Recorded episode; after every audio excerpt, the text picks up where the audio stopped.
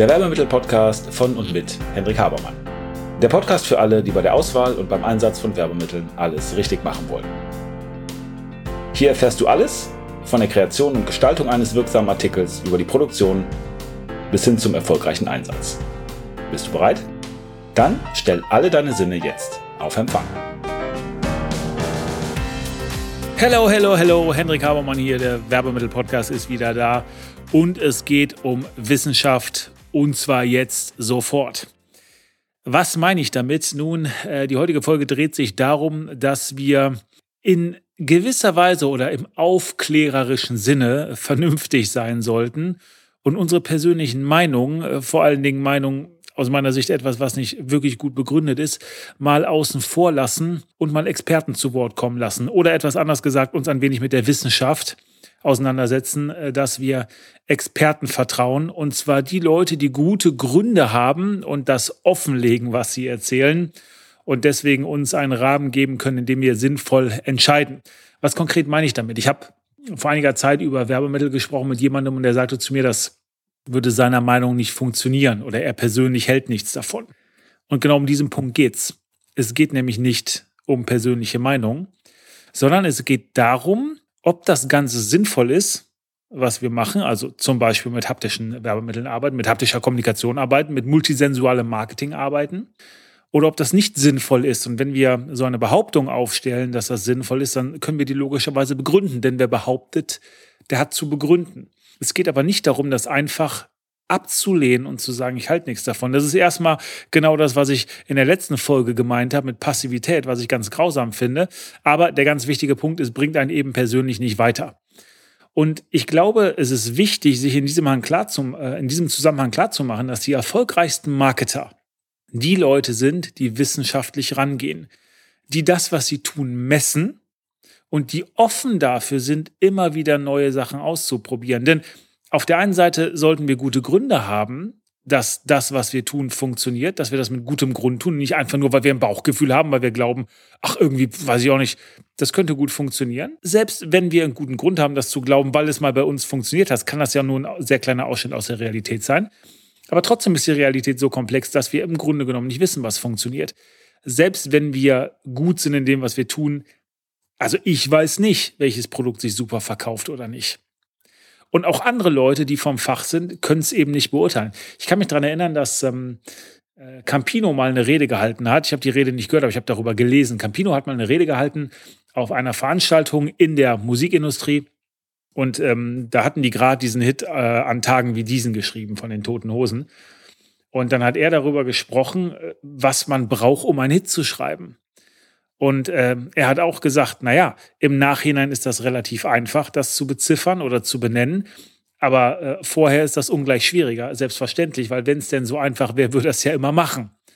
Aber natürlich schreibt er auch ganz viele Lieder, die dann eben keine Hits sind. Oder die schreiben 100 Lieder und irgendwie 10 oder so bringt es dann auf die Platte, weil alles andere wird irgendwie aussortiert. Und an Tage wie diesen übrigens äh, war auch ein Lied, was Campino gar nicht haben wollte eigentlich und wollte es eigentlich von der Platte schmeißen, ist aber dann doch gekommen. Was ich damit sagen will, ist, selbst wenn ihr Ahnung habt von dem, was ihr tut, selbst wenn ihr gut seid, selbst wenn ihr viel Erfahrung habt, ihr könnt es nur sehr, sehr schwer prognostizieren. Das bedeutet ja nicht, dass man nicht wissenschaftlich rangeht, dass man nicht ein wissenschaftliches Backup hat, hat, dass Experten einem eine Meinung dazu geben, dass man gute Gründe hat, ich nenne es immer mit guten Gründen, weil ich das Wert, weil ich das Wort Beweise so schwierig finde, aber dass man gute Gründe hat, das zu tun, was man tut und dass man vor allen Dingen vernünftig ist dass man vernünftige Begründungen hat und eben, jetzt kommen wir zum Titel, auf die Wissenschaft hört. Auf die Wissenschaft im weitesten Sinne, dass man ähm, also sagt, nee, nee, das ist schon sinnvoll, was die formuliert haben, das ist vernünftig. Und meine Gedanken sind doch vielleicht einfach nur ein bisschen bescheuert und einfach vielleicht nur ein bisschen emotional. Und vielleicht gestehe ich mir eigentlich gar nicht ein, was die Wahrheit ist, warum ich Dinge ablege. Und wenn eben jemand sagt, naja, Werbemittel finde ich irgendwie blöd oder ich halte nichts davon, das ist einfach zu wenig, um diese Ablehnung zu begründen. Und vor allen Dingen ist es viel zu wenig, um das eigene Unternehmen oder das eigene Produkt erfolgreich in die Zukunft zu führen. Ich kann mich mal dran erinnern, ich habe mal einen Vortrag gesehen von äh, Dieter Krämer, heißt der. Ähm, der war mal bei Wirth, hat auch ein Buch geschrieben, Wachsen wie Wirth, was allerdings nicht seinen äh, Namen äh, als Autor trägt, aber ist trotzdem von ihm, ähm, wo er sehr viel mitgearbeitet hat. Und ähm, er hat mal über den kybernetischen Regelkreis gesprochen und gesagt, letztendlich ist das, was wir tun, wenn wir Unternehmen führen oder wenn wir irgendwie ein ein Projekt führen, immer das Gleiche. Wir schaffen uns einen Überblick und gucken, wo wir stehen. Dann schauen wir, wo das Ziel ist. Dann fangen wir an zu handeln. Dann kontrollieren wir und passen wir wieder an. Und dieser kybernetische Regelkreis ist ja nichts anderes als das, was zum Beispiel ein Thermostat äh, macht, um eine Temperatur zu halten. Ich stelle das Thermostat auf 20 Grad ein, ja, dann guckt das, bin ich bei 20 Grad oder nicht, merkt eine Abweichung, wird daraufhin tätig und kontrolliert dann und passt weiter an oder passt weiter nicht an. Und das meine ich eben damit, wenn ich sage, dass die erfolgreichsten Marketer wissenschaftlich rangehen, insofern, als dass sie permanent Zahlen messen und sagen, okay, wie kann ich mein Ziel erreichen? Welche Wege habe ich, um mein Ziel, mein Ziel zu erreichen? Weil einfach zu sagen, ich muss mehr verkaufen oder ich muss besseres Marketing machen oder muss das Produkt interessanter machen, bedeutet ja nicht, dass es funktioniert, weil unsere Welt eben viel komplexer ist als die eines Thermostats, was in einem Zimmer eine Temperatur halten soll. Und das riesengroße Problem ist, dass eben viele Leute das gar nicht machen, dass sie eben keine Zahlen messen und dass sie keine Fehleranalysen machen. Also ich bin immer wieder erstaunt, dass ähm, wenn ich mit Leuten spreche oder äh, wenn das Thema eben darauf kommt, wo sind eigentlich die wirklichen Probleme, sich ganz wenig Leute wirklich ihre Zahlen anschauen. Das war ein Fehler, den wir vor kurzem auch noch gemacht haben, äh, dass wir nur an der Oberfläche Zahlen angeguckt haben und dann teilweise gar keine Performance-Zahlen wirklich hatten und gar nicht beurteilen konnten, was von dem, was wir tun, ist gut, was kostet Geld und was bringt eben gar nichts. Und dann nicht in die Analyse gegangen sind und gesagt haben, warum ist das eigentlich so? Warum haben wir Abweichungen, die wir vorher nicht prognostiziert haben? Im Guten, im Guten wie im Schlechten. Warum funktionieren Dinge nicht? Warum sind bestimmte Fehler passiert? Also und wirklich dann da ins Detail gehen. Analyse bedeutet ja in die Bestandteile zerlegen und dann ins Detail gehen und gucken, was ist genau das Problem, um dann eben wieder zu sagen, okay, jetzt habe ich einen Überblick, äh, wie kann ich das jetzt ändern? Was muss ich jetzt tun, um das anzupassen oder nicht? Und ich möchte euch mal ein Beispiel geben, dass das Ganze gar nicht so wahnsinnig, ja, wie soll ich sagen, verkopft äh, oder, oder in Anführungsstrichen modern sein soll. Wir haben ja ein eBay und Amazon-Geschäft und wir haben relativ viele äh, Reklamationen gehabt. Und eine Reklamation bei eBay und Amazon für ein T-Shirt, was wir für 15 Euro verkaufen, kostet uns über 20 Euro. Weil wir haben also die, das, das Produkt an sich natürlich, wir müssen das produzieren, wir haben das T-Shirt, wir haben den Druck da drauf, wir haben die Royalties für Amazon, Amazon eBay, also die kriegen ja 15 Prozent von dem, was wir machen ähm, vom Verkaufswert. Wir haben äh, bei Amazon Prime haben wir immer ein Freihaus. Und wenn eine Reklamation kommt, schicken uns die Leute das auch noch zurück auf unsere Kosten. Und so kommen wir ungefähr auf 20 Euro Wert oder besser Verlust einer Reklamation. Und natürlich, wenn jemand was reklamiert oder das zurückschickt und nicht kauft, ist die Chance, dass er nachkauft, relativ gering. Das heißt, wir versauen uns im Grunde genommen auch den Kunden. Also 20 Euro kostet uns eine Reklamation. So, wenn man das mal hochrechnet und sagt, was kostet das jetzt im Jahr, drei Reklamationen am Tag, sind 60 Euro am Tag, mal roundabout 350 Tage, sprechen wir über 20.000 Euro, die drei Reklamationen von T-Shirts, was einen Wert von 15 Euro hat, pro Jahr kosten. Und wir haben uns die Frage gestellt, wie kriegen wir die Reklamationen runter? Und haben alles Mögliche versucht, das auch im Prozess umzustellen und nicht, aber das hat nicht wirklich gut funktioniert. Und dann sind wir hingegangen, haben gesagt, wir machen an, auf jeden Lieferschein, der rausgeht, einen Stempel und da steht drauf, mit Freude gepackt und kontrolliert von, und dann steht da der entsprechende Vorname von dem, der es gemacht hat. Ja? Und das hat dazu geführt, dass wir wirklich signifikant deutlich um 70, 80 Prozent unsere Reklamation nach unten gebracht haben. Mit einem publigen Stempel, der am Lieferschein ist. Wir haben uns dabei gedacht, dass wir sagen, naja, mit Freude gepackt. Das soll also dem Kunden nochmal ein besseres äh, Einkaufserlebnis geben, dass der wirklich sieht, das hat ein Mensch gepackt, da steht ein Vorname. Ähm, der Stempel ist per Hand drauf gemacht, das ist nicht gedruckt und so, es soll wirken auf den äh, Kunden, aber auch nochmal intern, weil da auch steht kontrolliert.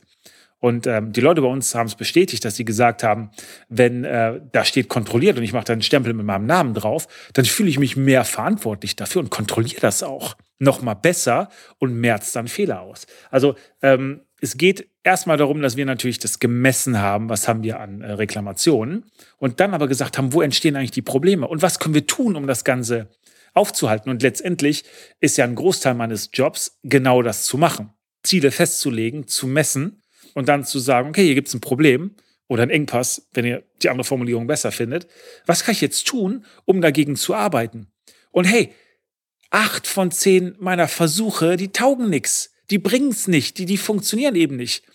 Weil das System das nicht hergibt, weil die Leute es nicht umsetzen, weil es zu kompliziert, kompliziert formuliert ist. Ja, weil ich Annahmen treffe, die nicht funktionieren über diese Welt. Aber dann gucke ich mir eben wieder an, warum hat es nicht funktioniert und dann mache ich was Neues. Also zurück zu dem, was ich vorhin gesagt habe, die erfolgreichsten Marketer, ja, die messen und die testen.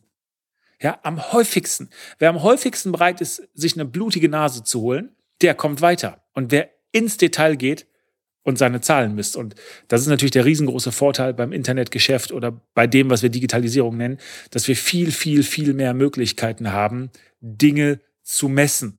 Und das bedeutet nicht, ganz, ganz wichtiger Punkt, dass das, was wir messen, die Wahrheit ist. Es ist immer noch eine Beschreibung von der Wahrheit, es ist immer noch ein Ausschnitt und eine Perspektive. Aber wenn wir klug damit umgehen, bekommen wir viel, viel, viel mehr Informationen und können daraufhin deutlich bessere Entscheidungen treffen, als wenn wir im Grunde genommen immer in irgendeiner großen Wolke sind und blind rumstochern. Ja, das heißt nicht, dass wir die richtigen Zahlen messen, wenn wir messen. Wir können auch manchmal zu viel messen. Ähm, und es ist auch manchmal unfair, ähm, gerade Menschen gegenüber nicht das zu hinterfragen, was man gemessen hat und zu sagen, gib mir mal bitte eine Erklärung dafür. Oder wie erklärst du das? Oder wie kann das sein? Ja, manchmal ist es so, dass wir einfach merken, dass Annahmen falsch sind, dass wir ein zu hohes Ziel ausgegeben haben und deswegen finden, dass unsere Zahlen nicht gut sind.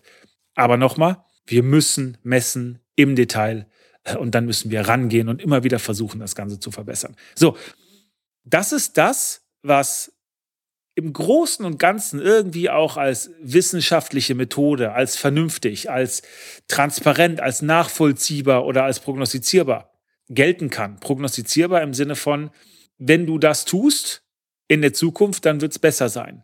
Dann wirst du bessere Ergebnisse bekommen. Immer natürlich mit der notwendigen Abstraktionsbereitschaft und zu sagen, kann ich das bei mir überhaupt anwenden oder ist mein Geschäft oder mein Business, mein Produkt ein bisschen anders. Aber es geht um diese Vorgehensweise und das ist jetzt der Punkt, die ist unabhängig von, von persönlicher Meinung oder von persönlichen Präferenzen oder von einem persönlichen Bauchgefühl. Ich sage nicht, dass Bauchgefühl schlecht ist. Ganz im Gegenteil. Bauchgefühl kann eine sehr, sehr gute Sache sein, gerade wenn man sich in etwas auskennt. Aber es geht nicht darum, Dinge abzutun und keine Begründung dafür zu haben. Einfach nur, weil man eben mal gedacht hat. Ja, oder weil man irgendwie mal der Meinung war, das könnte passen. Das ist unprofessionell und schlecht. Und was wir hier tun oder was wir auch mit dem äh, Podcast versuchen, ist ja, dass wir genau das, was das multisensuale Marketing so wichtig macht, versuchen eben auch von der Marketingperspektive und von der wissenschaftlichen Perspektive zu beleuchten. Wenn wir über olfaktorisches Marketing sprechen, wenn wir über Farbpsychologie sprechen, über Soundbranding sprechen, über psychologische Effekte sprechen, wie Exposure-Effekt oder Reziprozität oder was auch immer. Aber auch Dinge wie Storytelling oder Business Friendship Model sind ja alles Dinge, die mit dem Kern des Menschen, mit der Psychologie zu tun haben. Und das eben zu berücksichtigen und das in sein Marketing, in sein Verkauf, in sein Business, egal um welchen Menschen es geht, ob es ein externer ist, ein Kunde oder ein Lieferant oder ob es intern, die, die Belegschaft, die Mitarbeiter, die Azubis, die Führungskräfte, die Leute, die sich bei euch bewerben sind, spielt überhaupt keine Rolle, dann gilt es ja immer. Denn wir treffen immer mit dem, was wir tun, auf einen Menschen, der fünf Sinne hat und sich aufgrund dieser Sinne ein Urteil über die Welt bildet. Oder anders gesagt, diese fünf Sinne bilden die Welt, die Realität und schaffen mit der Verdrahtung seines Gehirns, also mit dem Teil seiner Persönlichkeit, die für Entscheidungen äh, relevant ist, mit seinen Erfahrungen, mit allem dem, was bei ihm im Kopf ist, kreieren die die Realität. Und zu sagen, das interessiert mich nicht, wäre genauso, wenn man sagt, ja, ich halte nichts von Psychologie. Äh, die kann ich gut finden oder nicht, aber die ist ja nun mal da. Ich habe mal einen Spruch gelesen, den fand ich ganz interessant. Da ging es darum, ähm, um eine gewisse Sinnlosigkeit und der Vergleich, der gezogen wurde, war, das genauso sinnlos wie gegen die Schwerkraft zu sein. Ja, also gegen multisensuales Marketing zu sein, ist genauso sinnlos, wenn ich diesen Vergleich mal bemühen darf, wie gegen die Schwerkraft zu sein. Oder zu sagen, ja, ich halte nichts von Psychologie oder davon, wie Menschen funktionieren. Wissenschaftlich, vernünftig zusammengetragen, teilweise Dinge über Tausende tausende von Studien immer wieder belegt. Ja? Wer sich dem gegenüber verschließt, der ist einfach nur ignorant. Und es ist interessant, dass wir in den letzten Jahren immer mehr Bücher haben oder Stimmen haben, die genau das betonen, wie wichtig es ist, wissenschaftlich vorzugehen, wie, wie wichtig es ist, die Ideale der Aufklärung, ja, die irgendwie vor 250 Jahren angefangen mit Immanuel Kant, der geschrieben hat, habe den Mut, dich dein, deines eigenen Verstandes zu bedienen, wie das wieder hochgehalten werden muss, weil es eben Leute gibt, die irgendwelche Fake News bemühen oder die eben sagen, genau das stimmt nicht. Also wenn ich zum Beispiel an Donald Trump oder an entsprechende andere Konsorten denke, die vollkommen faktenfrei sind. Ja, dann, dann gibt es Leute, die schreiben ein Buch über Factfulness, um einfach mal zu schreiben und klar zu machen, um wissenschaftlich zu belegen, dass der ganze Quatsch, der teilweise erzählt wird, ja, eben überhaupt nicht stimmt. Also die Belege für ihre Behauptungen bringen. Und das Krasse ist, dass immer wenn Leute, die hinkommen und sagen, ja, sehe ich anders. sehe ich anders, aber das sind doch Fakten. Aber wir können, also Alternative Facts, ja, ähm, das es nicht sowas. Das ist ignorant und eine Gefahr für uns als komplette Gesellschaft, aber eben auch eine Gefahr für euer Business oder für das, was letztendlich die Menschen ernährt, äh, die Menschen mit Geld versorgt, äh, die Menschen irgendwie am Leben hält, den Menschen irgendwie Freude bringt, ähm, die ihr liebt, nämlich eure Familie, eure Mitarbeiter, die Menschen, die euch wichtig sind. Also bitte, macht euch Gedanken, wenn euch Dinge gegen den Strich gehen, wenn ihr irgendwie reagiert, ob ihr gute Gründe dafür habt. Und gute Gründe bedeutet, könnt ihr das vernünftig erklären? Ist das wissenschaftlich? Nicht im allertiefen Sinne, aber ähm, gibt es Belege dafür? Könnt ihr das, was ihr behauptet, belegen? Könnt ihr einen kybernetischen Regelkreis aufbauen? Könnt ihr mit dem, was ihr sagt, eine Prognose machen? Eine Vorhersage, die mit hoher Wahrscheinlichkeit zutrifft? Ceteris paribus, also immer im Rahmen der Dinge, die ihr festlegen könnt. Habt ihr das gemessen? Habt ihr Zahlen dafür und habt ihr Dinge analysiert? Wenn ihr das macht, dann besteht eine gute Wahrscheinlichkeit, dass ihr von diesem Confirmation Bias wieder ein psychologischer Effekt wegkommt, nämlich dass ihr einfach nur Belege dafür findet und seht, für das, was ihr glauben wollt oder für eure Position, dass ihr also weiterhin offen seid und eben diese Offenheit, diese Lust zu testen, diese Lust, andere Dinge auszuprobieren, damit ihr erfolgreich seid, ist das, was immer mehr gebraucht wird, um sich eben oben zu halten, genau weil unsere Welt komplexer wird. Also, ich wünsche euch ein offenes Herz, ich wünsche euch einen offenen Verstand. Gute Woche mit multisensualem Marketing. Ich bin raus. Macht's gut, bis dann. Ciao. Und damit sind wir am Ende der heutigen Folge. Ich hoffe, ihr habt ein paar interessante Erkenntnisse gehabt und seid ein wenig schlauer, als ihr es noch vor ein paar Minuten wart. Wenn euch das Ganze gefallen hat, leitet es gerne weiter an Freunde oder Kollegen, die auch ein Interesse oder eine Affinität zu dem Thema haben. Und natürlich hoffe ich, dass ihr bei der nächsten Folge dabei seid. Wenn es etwas gibt, was euch interessiert, was ihr noch behandeln möchtet, wo ihr gern ein wenig intensiver reintauchen wollt, Schaut bitte in die Show Notes, da sind unsere Kontaktdaten angegeben mit einer E-Mail-Adresse. Schreibt uns eine Mail und wir werden entweder, wenn das für viele Leute interessant erscheint, das in den Podcast behandeln. Ansonsten bekommt ihr von mir oder einem meiner Teammitglieder eine Mail. Also, vielen Dank. Ich freue mich auf das nächste Mal.